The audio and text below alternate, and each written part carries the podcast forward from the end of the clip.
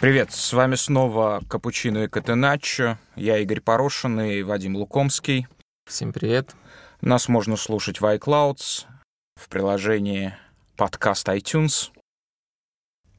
А с нами хорошо, неплохо просыпаться.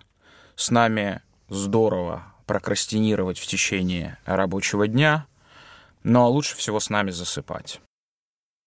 Мы продолжаем а, собственно, освидетельствование психического здоровья моего и вашего с помощью э, Вадима Лукомского. А сегодня мы обсудим следующие темы. Вперед в пошлое.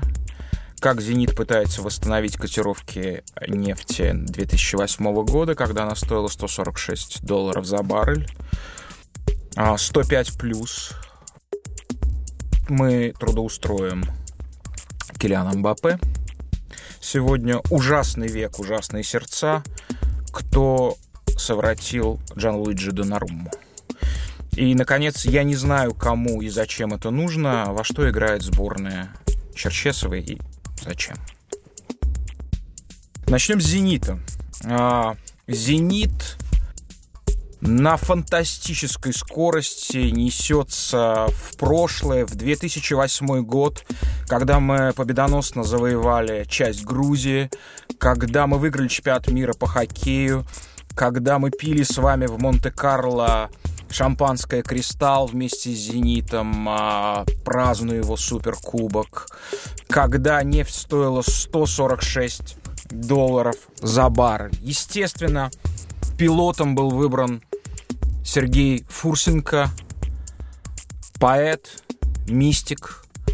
То есть, по сути, единственный человек, который способен в этом мире повернуть время вспять, и уже кажется, что оно повернулось. Нам снова весело, нам снова хорошо с ним. Он радует, он развлекает нас, он заставляет нас смеяться. Итак, «Зенит» э, зафрахтовал тренера а, Роберто Манчини, естественно, опять же, о прошлом, да, то есть это абсолютно а, старые песни о главном. В свое время Сергей Фурсенко хотел Манчини сделать тренером сборной. Сейчас несколько с меньшим окладом, чем тогда. Он сделал его тренером «Зенита».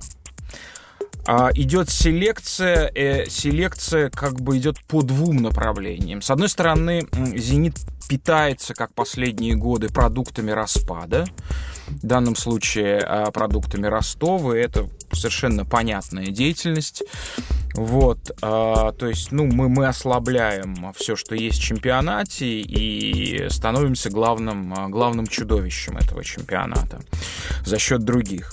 Но при этом идет замечательный какой-то поток новостей, Зенит мечтает, Зенит фантазирует, какие-то странные новости. Новый спортивный директор Ромы Монки едет куда-то в Германию, не знаю, что это, это какой-нибудь замок Ношвайнштайн, чтобы встретиться там а, с эмиссарами «Зенита» по поводу защитника Коста Самонолоса. На мой взгляд, лучшего центрального защитника этого сезона в серии А. Я не понимаю э, мотивов Коста Самонулоса, что, что его манит в Россию, но тем не менее. А как вы относитесь к этим слухам? Это, это что? Это, это троллинг какой-то, Вадим? Я считаю, эти слухи были неизбежны сразу после назначения Роберта Манчини, когда такой тренер приходит. Э, я думаю, тем более тренер с репутацией э, с репутацией человека, который очень много внимания уделяет работе на рынке, даже, мне кажется, это, это ставит ему в минус очень часто. Э, поэтому к слухам относиться можно абсолютно... Но они в любом случае были неизбежны. Вопрос в том, кого реально «Зенит» купит, и пока, мне кажется, то, что, скорее всего, это продолжится э, политика там ограблений там э, Терек или Ахмата, там Кузяев пришел. Это уже само по себе сенсационно. Да. Ограбить Терек такому Такое никому не удавалось еще. Ростов тоже тут еще, скорее всего, полосы Ерохин перейдут. А. Так что пока ни, никаких э, реальных обоснований нет, по-моему, этих слухов. Но то, что они возникают, это неизбежно просто с Манчини. Да, вы, кстати, обидели сейчас Грозный, назвав его старым, старым именем Терек. Я, я назвал два имени, потому что я теряю сейчас, как их называть. Э, но я думаю, в случае «Зенит» это не так уж важно. Что на самом деле, а, понятно, продукты распада, опустошения, опустошения городов русских, а, а, что, что в Европе? Я не, верю, я не верю в эти новости. Мне кажется, Фурсенко создал специальный инфра... или, скорее всего, Манчини даже, не Фурсенко. Для Фурсенко он сам по себе агентство, но такое как бы работающее в стилистике прежней стилистике канала ТВ-3, который, по-моему, назывался «Первый мистический», да, если я не ошибаюсь. Вот. А Манчини наверняка создал информационное агентство, которое должно поддерживать репутацию человека, который шипингует, так шипингует, да, и, и, и выбирает самые ценные товары, самые ценные шубы, а, так сказать, казаки и так далее. Вот. Я не верю в то, что третья команда России а, способна купить двух игроков. Ну, в случае, в случае с Паредосом, это, может быть, его и нельзя назвать игроком основы, тем не менее, он большую часть, почти полсезона, как основной игрок провел в Роме. И Манолос, который, подчеркиваю, э, этот сезон, на мой взгляд, был сильнейшим центральным, даже лучше, чем Леон, Леон, Леонардо Бануччи, он провел этот сезон, был сильнейшим защитником серии А. Я считаю, что этот защитник, в принципе, может сегодня играть в любой команде, абсолютно, в любой. А, вот. А, да.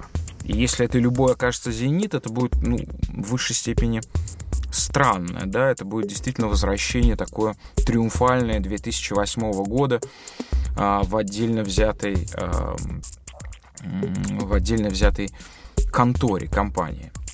А, тем не менее, а, на каких рынках «Зениту» стоит сейчас а, действительно искать иностранных игроков, на ваш взгляд? Я думаю, что иностранных игроков, я думаю, во-первых, что продолжится политика поиска российских игроков, потому что Манчини уже, по-моему, даже публично заявил, то, что он э, не, не менеджер, как там в Мансити или даже в Интере, он просто тренер и будет... Э, так это же фактически означает кастрацию э, Манчини, конец его как профессионалы и в некотором случае мужчины, потому что Манчини, ну, вы помните э, роман Пелевина, хотя сейчас э, цитировать Пелевина считается уже дурным тоном, он назывался, по-моему, ДПП ин НН, в общем, диалектика переходного периода из ниоткуда в никуда. Там был сформулирован замечательный, собственно, типология человека, которая называлась баблонавт да, то есть в футболе, то есть человек, который притягивает к себе бабло, да, мистическим образом. Вот э, Манчини был таким баблонавтом, ну, собственно, всю свою профессиональную карьеру, ему очень везло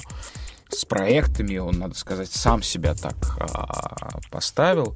Вот что означает это, что все, теперь, так сказать, э, собственно, баблонавтом в «Зените» работает Сарсани, а не Манчини. Ну, во-первых, мне кажется, что Манчини очень хороший тренер. Ну, Вы действительно крайней, так считаете? Да, да, по крайней мере, для российского чемпионата у него достаточно тренерских навыков. Ну, например, в Англии был матч такой яркий на кубок э, с Юнайтед это Фергюсон против Манчини. У Манчини, по-моему, там на 12-13 минуте компании удаляют он э, здорово переходит на три защитника. В том матче это было актуально. Деталей, конечно, всех не вспомню. И во втором тайме там, э, получается, почти отыгрался в меньшинстве с 3-0 э, против Фергюсона. Ну, в общем, такие примеры всплывают периодически. То есть, если их искать особенно. Ну, есть еще матч чемпионского сезона там, с Ньюкаслом. То есть, все его там критикуют за вроде как примитивную замену он там э, убирает нападающего и чуть выше поднимает Яя Туре. Ну, что, конечно, все, все говорят, что он не, не хотел выиграть, но на деле это, конечно, просто замена, чтобы э, завладеть контролем в центре. Ну, в итоге Туре там два гола после этого забил. Ну, в общем, таких ходов у него достаточно было, чтобы говорить то, что он э, в таком чемпионате, не супер тактическом, как итальянский, может выживать вполне как тактик, тем более с качественным составом. А у «Зенита» даже без э, каких-то гиперусилений для чемпионата России качественный состав. А, так что я, я бы не стал так сильно дискредитировать Манчини, тем более в российском чемпионате, где минимум идей. А скажите, пожалуйста, мы не обсудили это в прошлый раз. Что вы думаете по поводу того, что здания не стали продлевать контракт? Как вам это решение? Э, ну, я думаю, можно догадаться о моей реакции из того, что я сказал в прошлый раз. Э, я думаю, то, что это правильное решение, но не сентиментальное, но с прагматичной точки зрения правильное, потому что если «Зенит» хочет строить именно независимую от одного игрока команду, а зданий э, бессмысленно строить сейчас зависимую от него команду, поскольку он уже очень не молод. Теперь такой зависимой командой, по всей видимости, станет Краснодар. Ну, возможно. Все зависит от того, как там будут они использовать. Э. Но вы же считаете, что его невозможно как-то использовать, потому что он... Э, это использование он сам определяет себе в некотором смысле. Нет, ну любого игрока можно либо полностью давать ему свободу, либо как-то сковывать э, со своими плюсами и минусами. Ну, ну если да, не будет пытаться использовать как-то в системе, то он потеряет э, свои минусы, свои, свои плюсы импровизационные всякие. Если ему позволят делать то, что он делает обычно, то есть стягиваться к мячу, э, что иногда может там повредить именно тому, как располагается команда на поле при владении, э, то это, это скорее вредит команде, если команда действительно пытается что-то умное делать в этом расположении, действительно пытается играть э, в позиционную атаку хорошо, а Краснодар, по-моему, именно такая команда.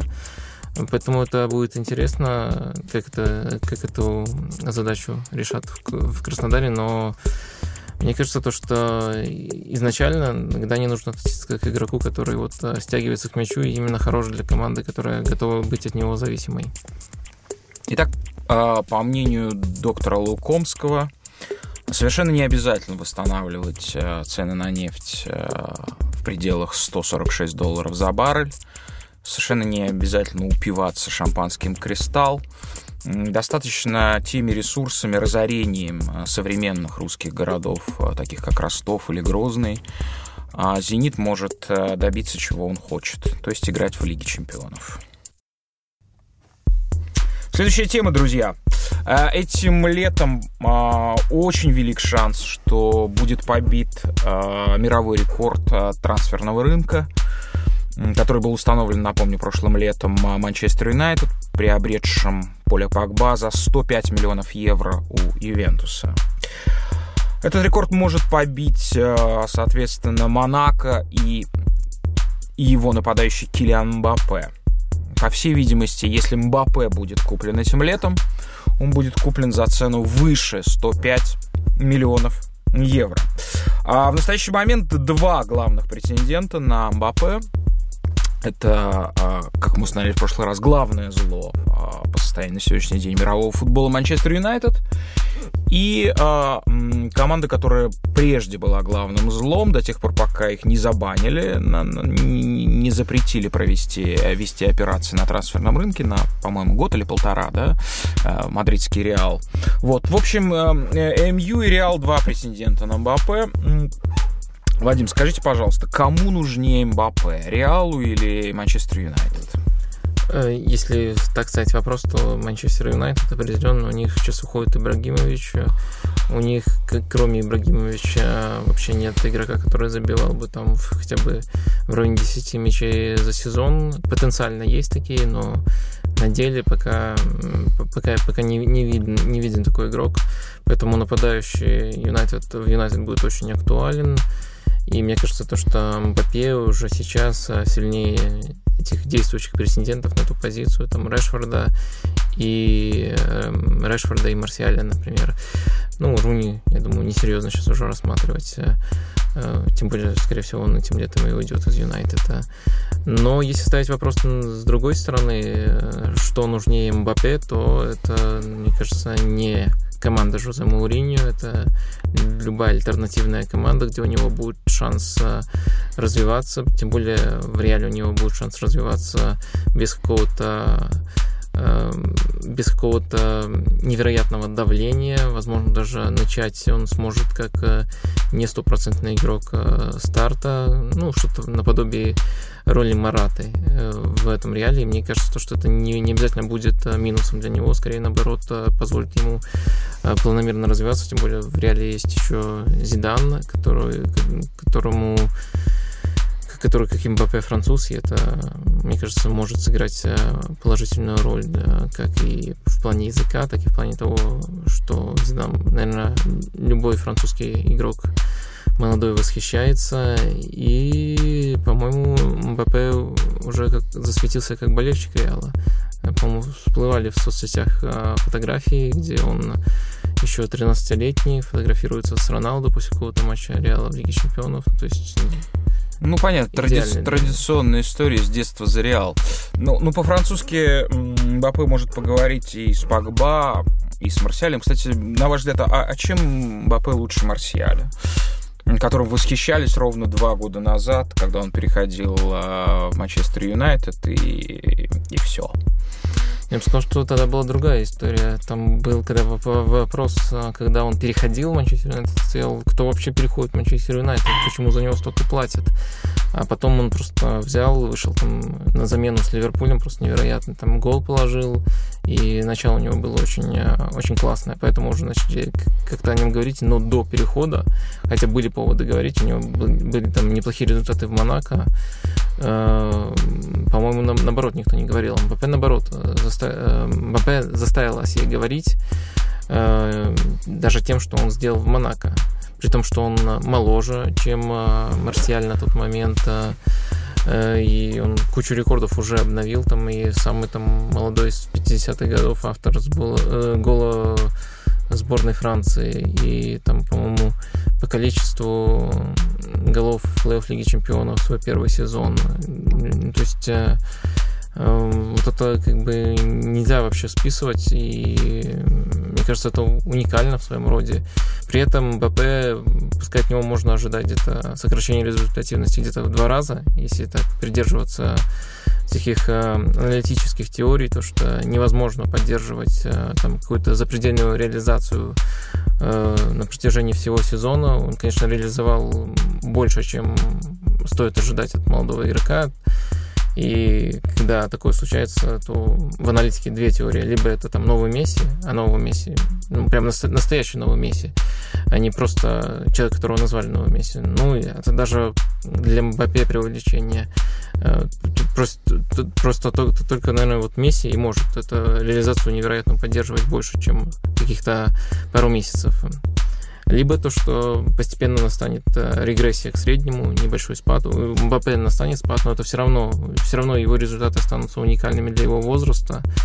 Поэтому я думаю, то, что вот поэтому он и круче там Марсиаля и любого молодого просто перспективного, перспективного игрока. Вы, вы связали приход, возможный приход Мбаппе с уходом, возможным уходом Ибрагимовича. А, а как вообще эти два обстоятельства связаны? Вы что, считаете, что Мбаппе будет играть первого нападающего в МЮ? Да, я считаю, то, что от него требовали бы играть первого нападающего. Маурини. Да, да, да. В чем проблема? Ну, мне кажется, что в данных, а, мне кажется, что Мбаппе, ну, это, это, это игрок э, абсолютно классический игрок для схемы 4-3-3 или для схемы 4-4-2, да, где есть э, второй нападающий более фактурный, который играет глубже. Вы не видите здесь проблемы?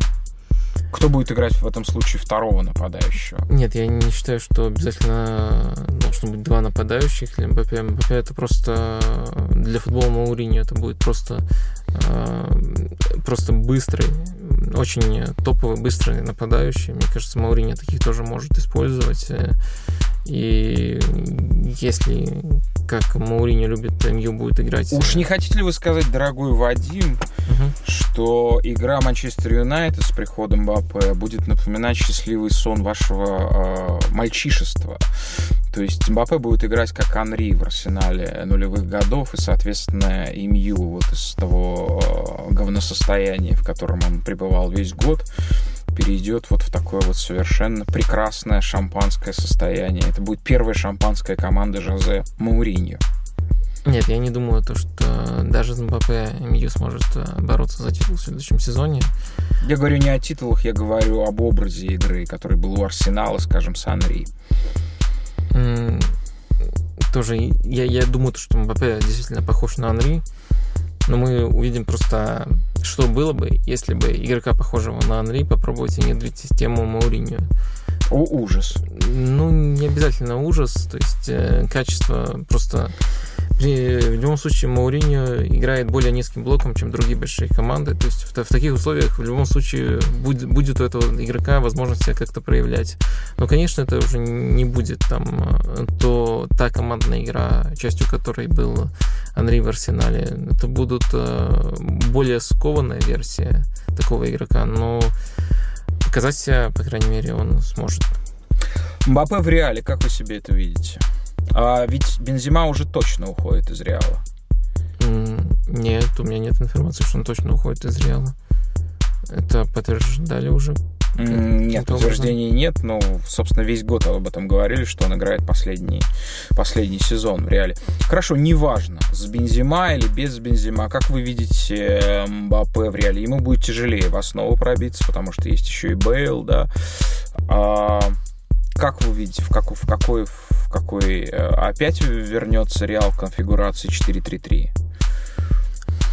А, так, а, ну, во-первых, тут, э, я думаю, неважно абсолютно, какая конфигурация будет э, у Реала, потому что в любом случае Роналду, скорее всего, несмотря на эти слухи, он остается и будет точно играть. То есть в любом случае, что 4-4-2, что 4-3-3, МБП будет за одно место бороться с если останется там Бензема, если будет, скорее всего, другой нападающий, я не думаю, что вот в реале на него именно как э, в Юнайтед смогут сделать ставку прямо явного первого форварда. И, как я сравнил, уже, думаю, роль Мараты. То есть э, при ротации Зидана это достаточно игрового времени, э, это частые даже выходы в основе, но все-таки возможно, пока не, не во всех важных матчах. А Марата, соответственно, будет э, Манчестер Юнайтед. В этом случае, если ну, будет есть... исполнять роль Марата. Марата, у Марата есть А Марата будет исполнять роль Мбаппе в Манчестер Юнайтед. Возможно, все, возможно такой вариант, но Марата еще может и в Челси оказаться.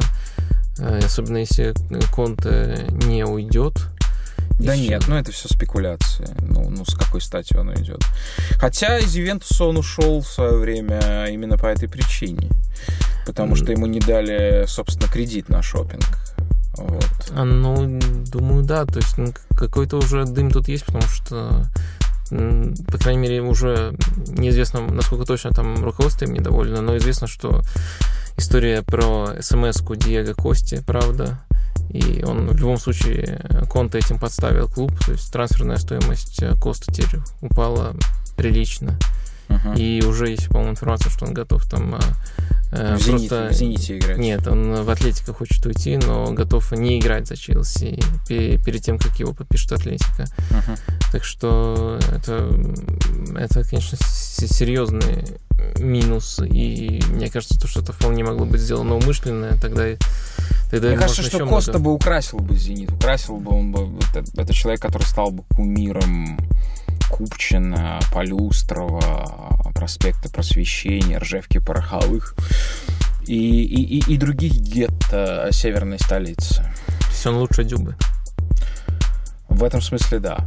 Да, в этом смысле да. У Дюбы только шутки. Вот. Э, нет. Коста, безусловно, стал бы кумиром. Хорошо. А в каких еще командах мог бы оказаться, ну, скажем, э, Мбаппе, а его потенциально может купить Сити, может себе позволить, его может купить Париж, и его может купить э, Барселона. Больше никто. И он может остаться в Монако. Я думаю, последний вариант нельзя недооценивать, э, э, потому что Монако в Лиге Чемпионов много, МП сам говорил, то, что он не обязательно спешит куда-то уходить. Так что многое будет зависеть от действия самого, самого Монако, поскольку, наверное, как клубу им выгоднее его продавать сейчас.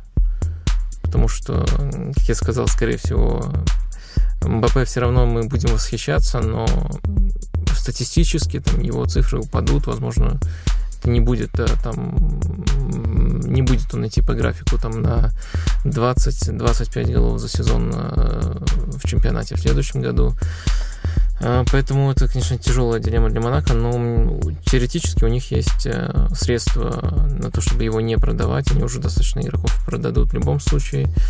Так что это тоже вариант. Ну и я, конечно, возможно, мне хочется в это верить. Читал еще про Арсенал. Я бы в, этом, в это точно не верил, если бы не прочитал там, по-моему, в Лекипа цитаты кого-то из семьи Мбаппе о том, что Арсен Венгер просто великолепен по отношению к, МБП. И если Вы он... считаете, что такое нельзя просто так сказать, высказать э, свое отношение? Если я понимаю, великолепен это не был бы великолепен, а Арсен Венгер уже какое-то внимание проявил и к семье МБП, и к МБП, и это просто оценка, то есть э, то, что он был великолепен в этой ситуации. Но если такое случилось, то что-то да ведется. То есть, допустим, если, если бы семья Мбаппе поехала бы в туристическую поездку в Петербург и затем как-то публично восхитилась бы городом э, северным, э, это означало бы, что Сергей Фурсенко подписал Мбаппе. Ничего не может быть случайным в этом мире, вы считаете? Ну, ну, ну заявлений таких. Да, я считаю то, что это... Все есть политика. Да, ничего не может быть случайно. Это не означало бы, что он подписал э, Мбаппе, но это означало бы то, что он в гонке за Мбаппе и, наверное, чуть э, на более высокой позиции, чем э, мы предполагаем. А давайте будем ждать, появятся ли какие-то отзывы семьи Мбаппе о городе Санкт-Петербург этим летом. Ужасный век. Ужасные сердца. А сейчас мы будем говорить о падении нравов. Не знаю, Вадим, насколько изучение нравов входит в ваш спектр наблюдений? Как это связано с вашим естественно-научным складом ума? Я имею в виду то, что произошло с выдающий с продиджи э, итальянского футбола Джан Луиджи Доннарумой, которого э, совратил его агент э, Мина Райолла. Мы не верим э, в то, что Джан Луиджи Донарума, которому исполнилось 18 лет этой зимой, которого называют новым буфоном и одним из самых перспективных вратарей мира. Человек, который с 17 лет э, стоит твердо в воротах, вернее, прыгает в воротах Милана. А он отказался продлевать контракт с Миланом, который действует до следующего года. При этом Милан был готов выплачивать 18-летнему парню впервые в истории мирового футбола 5 миллионов евро в год. Это был бы самый высокий для тинейджера контракт в истории футбола. Тем не менее, Донарума а, отказался. Естественно, в этом винят э, дьявольского Мину Райолу, одного из самых влиятельных агентов мира. Его клиентами являются Поль Пакба, Златан Ибрагимович, ну, в общем, многие видные ребята. Вот. А, что скажете, Вадим? А как вам вариант обвинить сам Милан? То есть, мне кажется, об этом слишком забывают. Потому что Милан... Э, ну, слушайте, Марайола говорит о каком-то беспрецедентном давлении, о каких-то ультиматумах, которые клуб ему писали. Ну, как вы себе представляете это? Райолу куда-нибудь на окраину Милана возили, так сказать, ставили на колени, привязывали к дереву, так сказать, поливали водой или еще чем-то. Ну, что, что, что, как, как в современном футболе может осуществляться давление на игрока. В этом я имею в виду э, западноевропейский футбол, в этом абсолютно прозрачном мире, где, как и в Америке, воцарилось, э, собственно, то представление, та иерархия, где, собственно, исполнитель, артист является главным. Да. То, что, от чего Америка стонала, начала стонать буквально там 15 лет назад, да, диктаты капризы игроков и агентов за ними стоящими. То, что ни в коем случае не было реальностью тогда Европы, поскольку действительно крепостное право очень еще казалось твердым в Европе, то теперь мы видим ровно, ровно то же самое, что в Америке. Я не говорю, что это плохо. Наверное, тот, кто выходит на поле, главный в этой игре должен быть. Все верно, все верно. Я думаю, то, что так и есть, но в Милане этого почему-то не понимали. Мне кажется, информация о, о двухнедельном ультиматуме на принятие решения Донаруме а, появилась еще до того, как стало известно, что он отказывается. А, когда ты начинаешь пытаться диктовать в такой ситуации условия игроку и ставишь его в такую позицию, не знаю, надо какой-то сверхубедительный козырь иметь, мне кажется. Слушай, какой сверхубедительный козырь? Они просят от э, Донарумы и Райола ответ ровно с февраля, то есть с того месяца, когда Донаруме исполнилось 18 лет. Сейчас настало лето. А лето — это время, собственно, покупок и уже, собственно, формирования э, новой команды, да, подготовки ее. Вот, ну, ребята абсолютно в вытяге ждали, затягивали с ответом. Вот, наконец, ну, я не знаю. Я не знаю, какие здесь могут быть э, претензии, к, э, собственно, к администрации Милана. Я считаю, то, что они, по крайней мере, это вполне нормальная практика в мировом футболе. Если бы они дали подумать прямо сейчас э, на руме, посмотреть, что делает Милан на, рынке. Да, Милан уже кое-что, да не кое-что, очень много по сравнению с другими клубами сделал, но да, Милан это, сейчас... этого может быть недостаточно для определенности э, тому же Донарументу, поэтому это, по крайней мере, было бы логично. А вот э, диктовать шестого места условия э, потенциальной суперзвезде мирового футбола э, о том, когда он должен ответить, это менее логично. Которого вскормил этот клуб. Напомню, что Донарума является воспитанником Милана. Он, по-моему, с 12 или с 13 лет, а, собственно, приписан к системе Милана. А... Он, по-моему, болельщик, там Интеру отказывал. Интер на него первым выходил, насколько я знаю. Но это сейчас вряд ли очень важно. Вы имеете в виду в современном мире? Да. Да, давайте в двух словах, а, Вадим а, затронул эту тему, в двух словах скажем, что сейчас Милан по состоянию на сегодняшний день, наверное, самый активный игрок на футбольном, на футбольной ярмарке. А, среди всех, в общем, а, команд. Он уже купил четырех очень качественных игроков. Это 19-летнего широкого профиля игрока центральной зоны Франко Кисси, который был одним из лидеров сенсационной Аталанты в Италии в этом году. Это защитник Музакио, а, сильный, зрелый защитник аргентинский, а, проведший прошлые, предыдущие сезоны в Вильяреале. Это молодой нападающий, забивной э, португальский, который уже играет в основе сборной Португалии. Это Андре Сильва. И, на мой взгляд, самое сильное, сильное приобретение это защитник левой, левой зоны Рикардо Родригес, швейцарец, э, предыдущее время проведший в, с Вольсбургом. Кроме того, а, Милан претендует на замечательного тоже юного защитника. Одна, одно из открытий этого сезона, если не главное, защитник э, Конти из Аталанты. Можете себе представить, человек, играя на позиции правого защитника, ну, правда, при системе 3-3-5-2, он забил 8 или 9 мячей за сезон. Вот. Вот, вот так усиляется Милан, но может потерять самое ценное, что есть в его составе. Как вы прогнозируете события, Вадим? А, если Донорума уйдет, э, вратарем кому такое счастье придет? Опять э, Мауриньо? А, куда может уйти, в смысле, да, да. прямо этим летом? А, я думаю, то, что скорее в Реал снова мы называем два клуба, либо Мауриньо, либо Реал. Но мне кажется, то, что логичнее в Реал, поскольку, несмотря на то, что на вас очень качественный вратарь, ну, по крайней мере, если реально смотришь его игры, он впечатляет. Но мне кажется, то, что в умах людей он до сих пор не закрепился как топовый вратарь.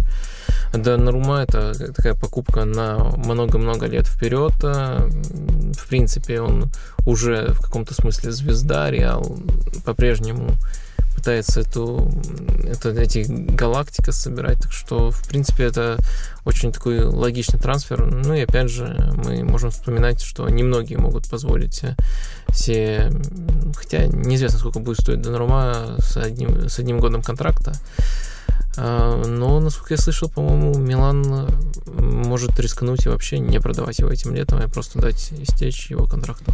Нет, это было бы безумием абсолютным. Это было бы принципом, э, э, э, собственно, такова озвученная, во всяком случае, позиция. Мы, мы, мы почему-то считаем китайцев какими-то совсем другими людьми, руководствующимися как исключительно каким-то вот многоходовым расчетом, лишенный эмоций. Да, вот история Китая как раз-таки она вот про это, да, изучите ее. А, вот на самом деле самое такое бурное заявление со стороны новых хозяев э, китайских Милана прозвучало. Они сказали, что мы вообще потом весь сезон будет сидеть на трибуне и наблюдать за Миланом. Да? То есть такое немножко, немножко заявление в стилистике... М- менеджмента Волгоградского ротора 90-х годов. Вот, мы увезем его в лес, и он будет собирать там грибы в течение года. Мне кажется, что это было бы очень глупым решением. Это абсолютный принцип собаки на сене. Вот я также абсолютно уверен, что с таким решением э, вставить, э, оставлять Донаруму в воротах, которого будет э, каждый матч закидывать долларами, как это случилось на матче молодежного чемпионата сейчас, где Донарума играет. А, это, это будет глупостью. То есть я вижу, собственно, два, два исхода этой ситуации, что, собственно, торг наконец каким-то образом разрешится, и Милан все-таки, э, Донорум останется в Милане. Либо он уйдет по двум, одному из двух означенных нами адресов. Угу. А что с Миланом будет? Мне интересно. А в каком смысле? Ну, за что они будут бороться в следующем сезоне вот с этими трансферами? Да понятно за что. Я думаю, что они будут бороться за Скудетто в Лигу чемпионов. Э, да, да, я mm-hmm. думаю, что да. А в Лигу чемпионов они просто по определению должны попасть. Там не может быть, да. То есть э, Италия со следующего года получает 4 места гарантированных в Лиге чемпионов. Причем все, по-моему, э, с уже основной сетки, да. А, вот. И, ну, получается, что 5 претендентов на 4 места. Это Ювентус, Рома, Наполи, Милан и Интер. Вот тут, тут не может ставиться. Это, это, это, это как в турнире пяти команд. Я не вижу претендентов больше на эти пять. Мне кажется, что... Каким-то образом там Аталанта, Лацио... Нет, ну Аталанта, Аталанта обобрана, естественно, она, она, она будет э, там, ну, ей будет невероятно тяжело на том же уровне оставаться, поскольку ее, с одной стороны, части э, разберут, уже разбирают, вот, с другой стороны, усиливаются китайскими деньгами Интер и Милан, и, ну, понятная история. Вот, поэтому, я думаю, задача будет э, попытаться, попытаться ухватить Ювентус, во всяком случае, дать почувствовать, что Милан вернулся. И как Милан такой будет забивать голы? А, он будет забивать голы, во-первых, совершенно другая концепция фланговой игры, да, то есть если, если, а, если Милан покупает Конти, то у них один из, на мой взгляд, один из сильнейших в мире будет комплект фланговых защитников. Это Родригес и Конти, да. Вот, соответственно, это другая совершенно интенсивность игры на флангах. А, и я думаю, что еще один исполнитель будет а, приобретен в атаку, который будет, собственно, завершать. Уйдет ли Бакка из Милана или не уйдет, я не знаю, но он ничем себя не проявил в этом сезоне. Меня просто смущает это все, весь, весь упор на фланге. Я, например, так сходу не могу вспомнить команду, которая бы так строила игру, которой его требовалось бы, требовался переход на новый уровень, и она его добилась именно таким путем.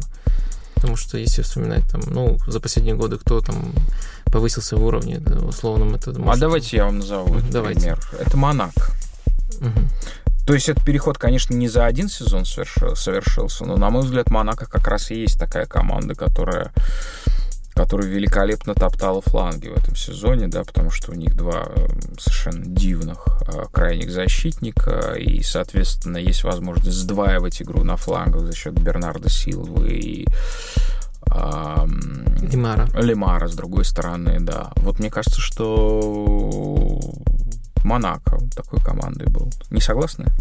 Да, возможно, согласен, но у Монако, во-первых, э, был тот же самый Бернардо Силва и Лемар, которые хорошо в центре смещаются и оперируют, то есть открывают эти фланги. У Милана я такого не вижу. Ну, Сус, Суса есть. И Делафею вам таким, не кажется, который еще не, не факт. Делафею, наоборот, это сам чистейший фланговый игрок, который будет много навешивать и, наверное, уже занимался этим в первые полсезона в Милане. Поэтому мне пока не кажется, мне вот больше пока на ум приходит э, Ливерпуль при Кенни Далглише. Они, кстати, тоже провели похожую кампанию, по крайней мере, по амбициям. Тоже строили игру через фланги. И даже я скажу, то, что они играли хорошо. То есть они создавали действительно много моментов и держали там соперников там в их штрафной подолгу. Но одна из причин, почему это все равно не сработало, просто тяжелее такие моменты забивать, созданные из флангов, без э, э, настоящего такого креатива из центра. А пока у Милана во-первых, эм, проблемы с этим креативом, потому что они забили меньше, чем, по-моему, все клубы Но это была, я, я могу сказать, что это вот за, за последние, наверное, там 25 лет, что я там наблюдаю за итальянским футболом, да, это была слабейшая, безусловно, центральная ось Милана за всю историю, просто с огромным отрывом, да, в, в, этом, в, в, в этом была проблема, да, то есть качество исполнителя. Никогда у Милана за это время не было таких, такой слабой центральной оси. Поэтому вот я наоборот, вообще не верю, что Милан будет бороться за Скудетто, и даже сомневаюсь в том, что... Я говорю о том, что какая задача будет поставлена, потому что шопинг еще не закончился. Шопинг не закончился, там довольно много целей, вот. Угу. Ну, посмотрим, наверное, тогда. Да, посмотрим на Милан. А мы продолжаем. Я не знаю, кому и зачем это нужно.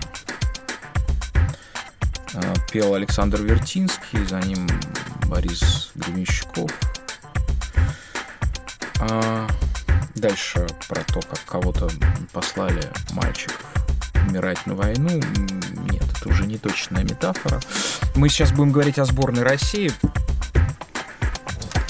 а, с которой, собственно, мне кажется, есть одна фундаментальная, во всяком случае для меня, проблема в наблюдении. Я, я, я не понимаю, э, не вполне понимаю миссию сборной России на чемпионате мира, который пройдет в нашей стране в будущем году. Вернее, я понимаю ее через мое воспоминание о чемпионате Европы 2012 года, который проходил на, на Украине и в Польше. И если помните, поляки тогда не вышли из группового турнира, вот, но закончилось это совершенно ярким а, зрелищем, тем, что на Ратушной площади, не помню какого польского города, по-моему, не Варшава, а того, где сборная Польши, собственно, закончила свой путь на чемпионате Европы, собралась команда, забралась на подиум, и чуть ли не 40 тысяч зрителей ее приветствовали, и это был вот такой акт, абсолютно фантастический акт единения, да, когда никаких упреков, никаких подозрений команде, которая выбыла из турнира, у нации не было, да. И в этом смысле польская команда выполнила свою миссию. Если что-то подобное, причем без участия бюджетников, я подчеркну, произойдет а, на площади какого-то русского города, я буду считать, что это чемпионат триумфально а, закончился для сборной России. Вот, потому что, конечно, подозрение и презрение — это вот пока общественный договор, на котором держится уже много лет э, взаимоотношения публики и сборной России. Давайте разберемся, э, есть ли шансы у сборной России вот так завершить чемпионат мира 2018 э, года. А наблюдаете ли вы за сборной России Вадим. Да, приходится наблюдать за сборной России. То есть именно такой глагол вы используете? Да, да? Это, это, это некое принуждение, да? Ну, на самом деле, я бы практически к любой сборной использовал бы этот глагол. Мне не нравится футбол на уровне сборных сейчас. Угу. Даже в исполнении немцев? Ну, какая разница, немцы, немцы. Просто в любом случае немцы будут играть с командами, которые делают одно и то же. Это практически все команды, значит, на уровне сборных. Это просто какие-то э, какая-то бешеная нацеленность на оборону. Конечно, нет у тренеров э, времени, э, чтобы что-то более умное придумывать. А как же чемпионат мира 2014 года, такой прекрасный и яркий? Как же команды Мексики, Чили? которые нас так порадовали тогда. И, собственно, Вангаль там тогда ну, Вангаль как раз таки веселил, это, да. По-моему, причина, почему футбол начал так раз, э, развиваться, потому что он очень в оборонительный футбол играл, он mm-hmm. использовал в центре поля персональный, там, персональную опеку или персональной ориентации, как это называть лучше, но просто у опеки раньше было другое значение, поэтому сейчас так и, так и называют. В общем, это очень э, примитивные варианты, по-моему, примитивные сценарии, по-моему, во всех матчах сборных наблюдаются. Сборная России часто делает то же самое, на Евро точно делала то же самое. А сейчас, э, ну, интересно посмотреть э, в матчах с сильными соперниками, пока только один такой был, ну, сейчас, можно сказать, с Португалией. Э, поэтому вообще мне не, не очень интересен футбол, футбол на уровне сборных из-за кризиса идей, да, и э, кадрово лучшие сборные все равно слабее лучших клубов, причем очень явно. Да какое, они слабее команд премьершипа. Волверхэмптон вынесет, э, не знаю кого, Португалию. Вы смеетесь? Да. Не вынесет. Волверхэмптон сборную Португалии. Думаю, не вынесет. А Ньюкасл? Ну, это тяжело, но у Ньюкасла уже команда такого уровня, который потенциально может это сделать э, именно вот за счет того, что у них есть время на работу, есть время на идеи. Ну, это так, это так. А «Зенит» Мы, мы спорим только о масштабе этого. «Зенит», не знаю, Манчини Наша любимая команда. Поработает пару месяцев, тогда посмотрим.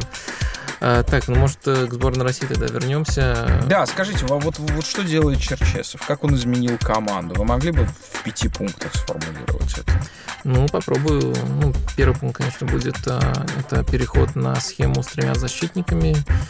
Если в прошлом году, в 16-м он еще сомневался, то сейчас, э, мне кажется, это в каждом матче этого года было.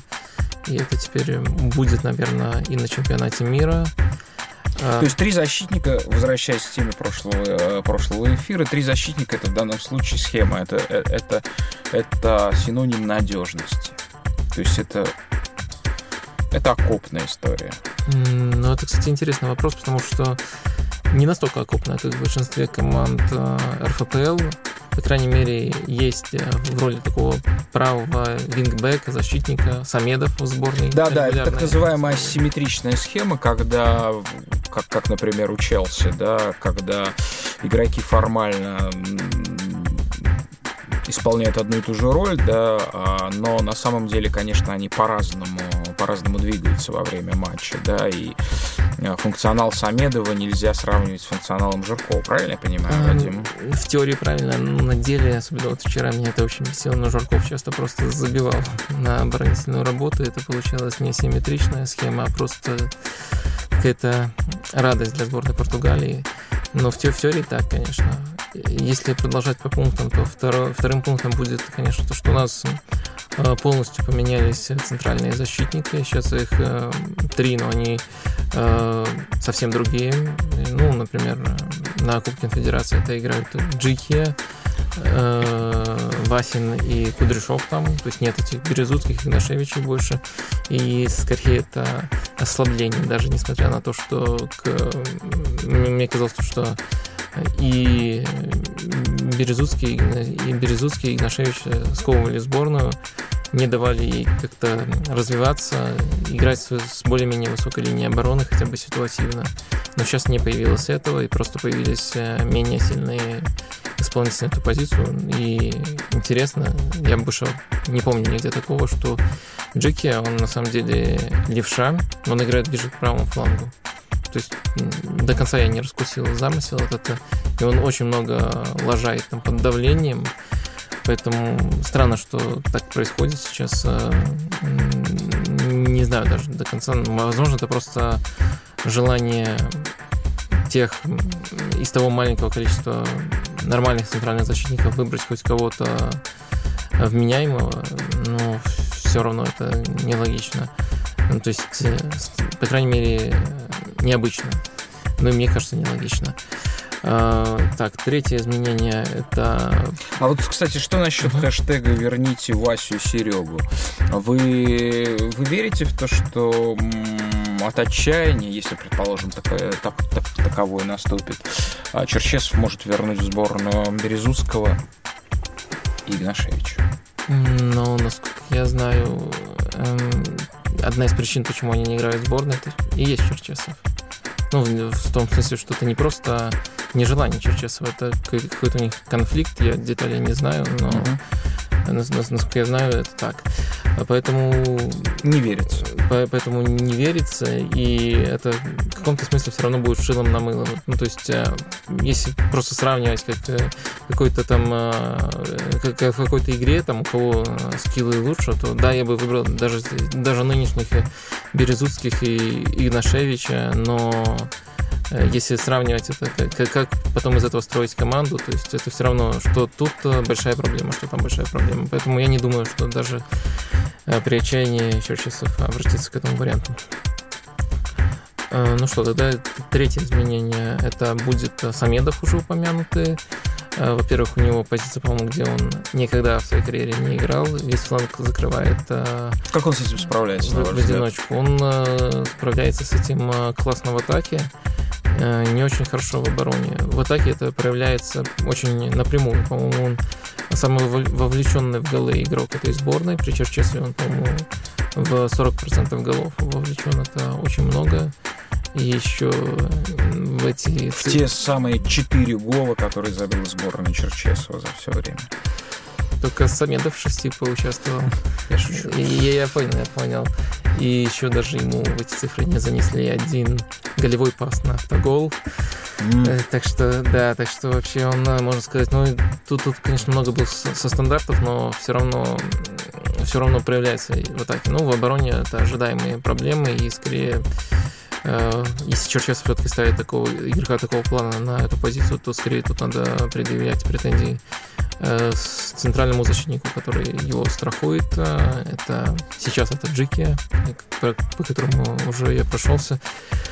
Э, поэтому в целом это скорее позитивное наведение. Еще одно позитивное наведение это Смолов, который всегда теперь нападающего. Ну, учитывая, сколько он сейчас э, забивает последний сезон, я думаю, это очевидное решение при любом тренере было бы. Но если немножко покопаться в памяти, можно вспомнить, что Слуцкий, там, по-моему, из 12 матчей в сети использовал его на фланге. Сейчас это кажется странным, но это в любом случае значительное отличие сборной Слуцкого от сборной Черчесова. Угу. Пятое. Пятое, ну... Ну, пятое мне с трудом приходится что-то сюда записывать. Ну, возможно, э, большую группу новых игроков. Вообще, в целом, нововведение. Это, в принципе, тут, опять же, мне кажется, очевидно практически при любом тренере, что если у команды два года на какие-то эксперименты она будет их проводить, но Э, что-то тут меняется, новые игроки появляются. Вот Ерохин стал достаточно важным игроком для сборной. Защитники центральные тоже. Почему не играет Миранчук, как вы думаете? А, ну, я не знаю, на какой позиции он должен играть в этой схеме. А, его, по-моему, использовал на левом фланге один раз а, Черчесов. Он там, конечно же, предсказуемо не дорабатывал. А, если ему давать абсолютную свободу Э, то, мне кажется, он пока не тянет. Э, есть, ну, это абсолютно свободно. Предполагаю, что он будет играть под э, Смоловым. И это, мне кажется, не очень хорошо для самого Смолова, потому что в нынешней манере он сам требует много свободы и требует эту зону, в которую он может оттягиваться из нападения. Ну, то есть в опорную зону соперника. Это часто он делал, и с Новой Зеландией, по крайней мере, делал это даже очень успешно. С Португалией уже, конечно, сложнее. А, поэтому позиции пока нет подходящей в этой схеме для Мирончука. В остальном, мне кажется, это классный игрок, по крайней мере, чемпионат России. И редко, что он действительно оригинальное решение принимает. А, это уже для нашего чемпионата хорошо. А можно ли говорить о том, что в течение года все равно состав будет ротироваться, что Черчесов не определился с составом? Ну да, я думаю, это было бы неизбежно, но вот на Кубок Конфедерации у него, мне кажется, есть определенность уже некоторая. Ну, не некоторая, а четкая, в принципе. Зависит только от соперника. Вот под Португалию немножко построил, э, даже поменял, там, можно сказать, схему, потому что не два нападающих было, а только Смолов и четверка, можно сказать, полузащитников, которые очень узко располагались. Поэтому он такие минимальные изменения вносит, но костяк, конечно, очень четкий. Там центральные защитники не меняются, там Глушаков, Головин всегда играют и так далее, и так далее. Но четыре места совершенно точно уже можно сказать, что совершенно точно. Ну, Акинфеев понятно. А, Глушаков, конечно же. Самедов и Смолов. И, пожалуй, больше никто не может себе гарантировать место в стартовом составе через год. Ну, Жирков постоянно играет, и я не вижу, кто его тут э, сможет вытеснить. Хотя и мне вот он последнее впечатление уж точно очень негативное о нем последнему матчу. Э, кто еще? Центральные защитники. Ну да, тут все равно могут меняться, хотя тоже э, как-то, наверное, неприятно говорить, но тот же Васин, по-моему, всегда играет. И сейчас, учитывая, что он игрок ЦСКА, ему будет только проще попадать в состав. Ну, грубо говоря, да, грубо говоря, эти игроки, ну, плюс еще, может, двойка. Правильно я понимаю, что мы можем сказать нашим слушателям, что э, стиль Черчесова это стиль хамелеона, да, в чем мы убеждаемся, да, это отсутствие каких-то стилистических констант, и очень много игра определяется именно соперником в случае со сборной России. А, да, да, но это я, я не сказал, что это изменение, потому что это очень давно в сборной России да. наблюдается. Но все-таки я бы сказал, что команда э, Дика Адвоката, которая как раз вот на том самом Евро 2012, где польская сборная кланялась своим болельщикам, а болельщики ее приветствовали. Это была как раз-таки самая цельная стилистически сборная России, которую я видел а, вообще. А, ну, я прямо очень неохотно соглашусь, потому что слишком часто вот мне это бесит в футболе, что болельщики судят по конечному результату, а не потому, какую игру показала да. команда. Поэтому я с такими вещами сразу соглашаюсь. Мне тоже та команда очень э, запомнилась. Э, и думаю, то, что тупо не повезло тогда не выйти из группы. Mm-hmm. И дальше очень, очень по-разному все могло развиваться. Поэтому, да, та сборная очень классная была. Ну что ж, эта сборная, по всей видимости, не будет, не будет такой классной. Ждите хамелеона через год. Он вряд ли станет каким-то другим а, насекомым. А, с вами был Вадим Лукомский, Игорь Порошин, Капучино и Катеначчо. Слушайте нас утром, днем, лучше ночью в iTunes и на iClouds. Пока. Всем пока.